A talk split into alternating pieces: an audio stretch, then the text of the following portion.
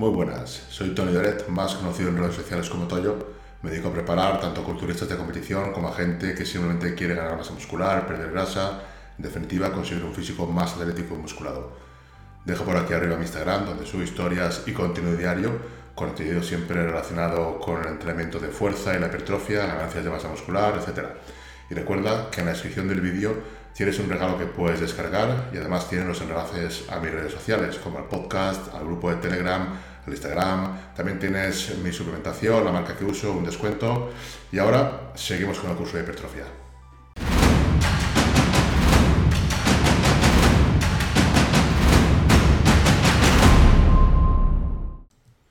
Hipertrofia en longitud y en grosor. ¿Qué es lo que hace, qué es lo que produce que, que una fibra muscular aumente en longitud o que aumente en grosor? Con el entrenamiento de fuerza enfocado a conseguir hipertrofia, los músculos aumentan de volumen y por lo tanto también de masa. En los humanos esto sucede principalmente debido al aumento de volumen de las fibras individuales, lo que sería hipertrofia en las fibras. Y eso sucede más que por un aumento del número de fibras. No se ha visto ni se ha demostrado que en humanos existan eh, lo que sería hiperplasia. En modelos animales sí se ha visto hiperplasia bajo ciertas condiciones. Por ejemplo, un estrés muy grande sobre las fibras se ha visto que las puede multiplicar, pero parece ser que es por la división de las mismas, no porque creen o crezcan nuevas fibras. En humanos los músculos aumentan porque las fibras aumentan de tamaño, no porque se multipliquen o, o que se creen nuevas fibras. Ahora bien, las fibras pueden aumentar su volumen aumentando en grosor, pero también aumentando en longitud. Los aumentos en longitud se producen mediante la adición de nuevos sarcómeros en serie, ya que se añaden al final de las fibras existentes, mientras que los aumentos en grosor se producen eh, mediante la adición de sarcómeros en paralelo. Las miofibrilas se, añaden en paralelo y serían aumento en grosor, mientras que si se añaden en serie serían aumentos en longitud hay que tener en cuenta que la estructura del músculo se va a adaptar a los aumentos de tamaño de las fibras. Las inserciones del músculo no se van a modificar, simplemente los aumentos se adaptan a la estructura del músculo. Sabemos pues que la hipertrofia de la fibra muscular no se produce únicamente en grosor, sino que también se produce en longitud. Entonces, ¿qué es lo que determina si la fibra muscular aumenta en grosor o aumenta en longitud? Bien, para ello lo primero que tenemos que hacer es repasar cómo se produce la hipertrofia. El principal estímulo para la hipertrofia es la tensión mecánica. Esto lo vemos en detalle en los primeros capítulos del curso que tenemos aquí en YouTube. Dejo por aquí la tarjeta donde va el primer capítulo, por si no has visto todos, puedes ver ahí el resto de capítulos en un orden.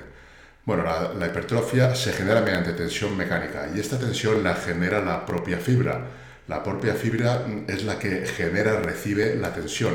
No depende de la carga externa, sino de la tensión que sea capaz de producir la propia fibra. La tensión mecánica en las fibras musculares puede producirse de dos maneras. Mediante una contracción, lo cual sería una tensión mecánica activa, o mediante una resistencia pasiva al estiramiento, lo cual denominaríamos tensión mecánica pasiva. Esto también lo hemos visto con anterioridad, pero estamos repasando para entender correctamente lo siguiente. Cuando la tensión mecánica que experimentan las fibras se produce más por un estiramiento pasivo, la fibra aumenta de volumen, pero principalmente ese aumento va a ser en longitud agregando sarcómeros en serie. Este efecto, mediado por la titina, eh, ya lo, lo, descubrió Krager y Kotler en 2016, y detecta la titina un estiramiento al que se impone la fibra cuando se deforma longitudinalmente.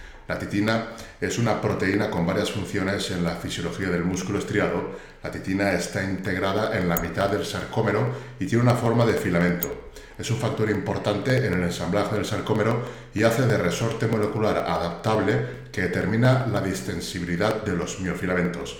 Digamos que podría ser como un, hilo elástico o una especie de muelle que se puede estirar, se puede alargar. Sin embargo, cuando la tensión mecánica que experimenta la fibra muscular se produce más por los elementos activos, es decir, por una tensión mecánica activa que se da en la contracción de los puentes cruzados de actina y miosina, la fibra aumenta de volumen principalmente aumentando de diámetro, aumenta en grosor, añadiendo miofibrilas en paralelo. Cuando la tensión mecánica es pasiva, que se produce mediante un estiramiento, es más probable que los aumentos sean en, en serie. Tensión mecánica producida por fuerzas activas o pasivas. ¿Qué es lo, que determina cuánta tensión mecánica es producida por fuerzas activas o pasivas? Cuando nosotros realizamos un ejercicio, en cada repetición vamos generando tensión mecánica activa, pero también pasiva. Cuando se produce una mayor tensión mecánica activa y cuando se produce más tensión mecánica pasiva, lo determinará la longitud del músculo, el tipo de contracción y la velocidad de alargamiento. Cuando estamos realizando un ejercicio, la tensión mecánica activa es cuando estamos generando la contracción y cuando estamos generando la excéntrica, esta sería en parte eh, una contracción, una, tensión mecánica activa si nosotros aguantamos la negativa, pero si dejamos caer la carga sería más una tensión mecánica pasiva. Vamos a ver estos tres puntos en detalle.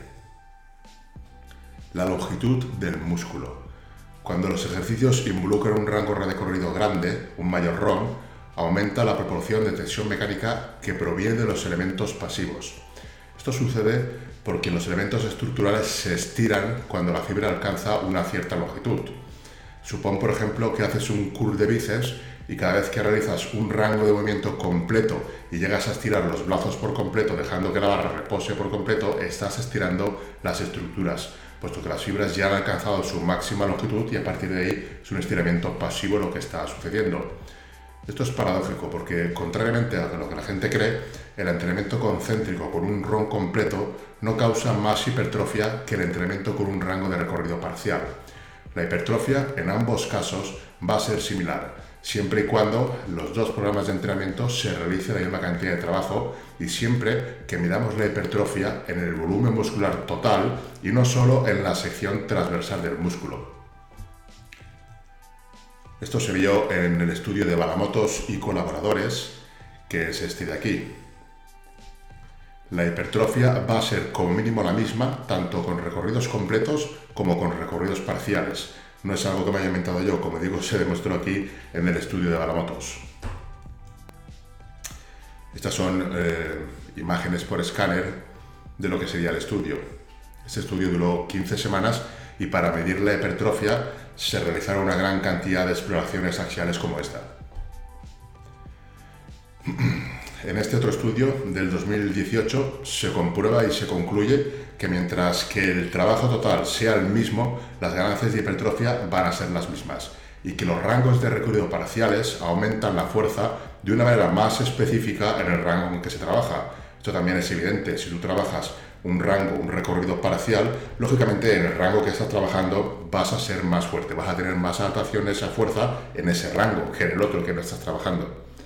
Luego también en este estudio los autores añaden un párrafo diciendo que para los deportes de fuerza es mejor un ROM completo es obvio también que si tú necesitas hacer un levantamiento completo para puntuar en fuerza, una sentadilla o un press de banca, pues va a ser mejor que realices el recorrido completo, puesto que tendrás adaptaciones de fuerza en todo el rango del recorrido.